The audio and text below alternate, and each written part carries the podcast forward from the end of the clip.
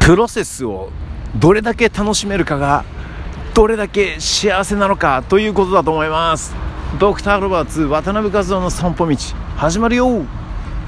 おう見渡せば更地にして新しい何かが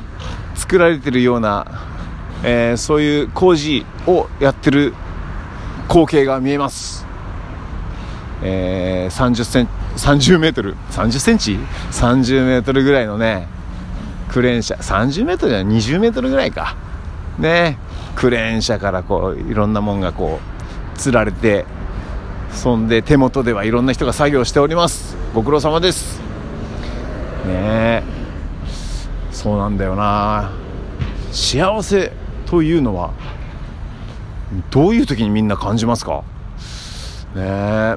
何かこうものを思い描いてさその思い描いた通りになった時が一番幸せとかまあそういうのもあるよね。でもさ人によってはさ思い描いてる時がねもう何よりも幸せって人いるいるじゃないですか。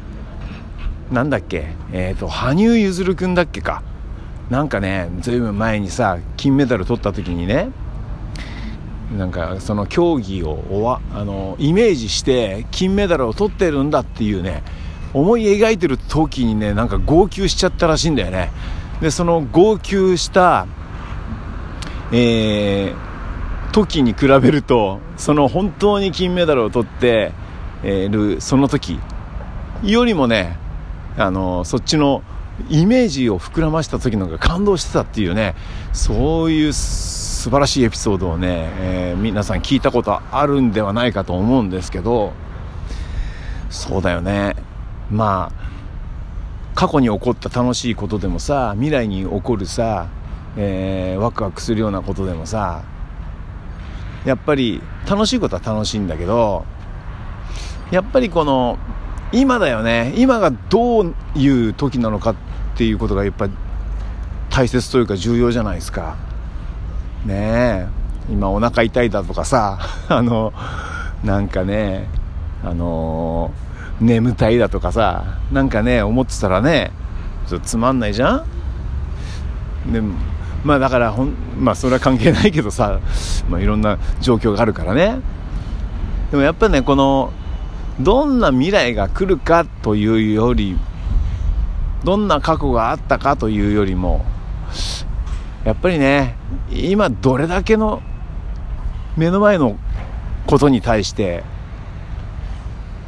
取り組んでることに対して夢中になっていられるかということがすごく大切なんじゃないかななんてね思ったりするんですよね。おかげさまで僕あのいろいろ今年目標を立ててですね曲を作ったりしてますけどもうーん配信して今こんな状況ですってライブ配信してさ Facebook でねこんな状況ですってねお伝えしながらやってるんですけどうんやっぱりね、うん、ちょっとあの思い通りのことができなくてしんどい時もあるんだけどでもそれでもそれに向かってこう一生懸命こう夢中になってる時ってすごくねいい幸せですよね。なんかこう多分ね体もね健康だと思うんですよ。その眠気も吹っ飛ぶしね。あのお腹空いてることも忘れるしね。夢中になってるっていう瞬間がね一番幸せかな。でねその幸せな時にこう絞り出せた作品という作品というか曲とか歌詞とかね。それで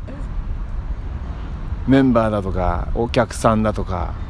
お客さんというか、まあ、周りにね応援して支えてくれてる人たちが「その曲いいね」ってね言ってくれるこの瞬間が何よりもね幸せですね。まあつながってるけどね過去も今も未来もつながってるんだけどやっぱり今この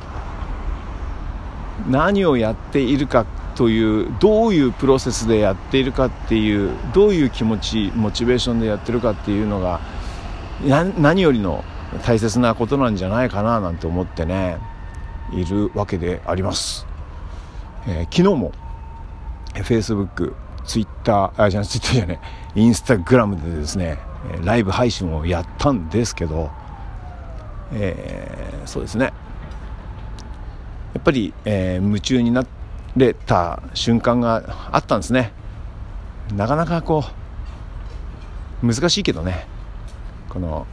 短い昨日30分ぐらいかな。27分いくつだったんですけどその中でも本当一瞬しかないんですよね。このもう夢中になってるなってこういう時ね。夢中になってるななんてね振り返るなんてちょっとわからないけど振り返ってみないと分かんないけどその時は本当夢中だから何も分かんないんだけどうーんそういう瞬間が、えー、あるというのはとても持てるというのは、えー、とても幸せなことだと思います、まあ、それもこれも支えてくれてる人がいるからえー、あなたですあなたですよあなた。ね見守ってくれてるあなたがいるから、えー、その幸せを実感できるわけであります。本当にいつも、えー、支えていただきありがとうございます。こうしてねラジオを聴いてくれてるのもね本当に嬉しいです。ということで、え今日は、うん、感謝のとともに、えなんかこうプロセスを楽しんでいるのかななんて自分問いかけた時にね、えー、そんな何、えー、て言うのかな、うん、やっぱ幸せを感じるというのはそのゴール設定をした時ではなくそれにそれに向かって何かに夢中になってる時なんじゃないかと。プロセスが大切だなということをね、えー、思ったわけであります。いつも聞いてくれてありがとう。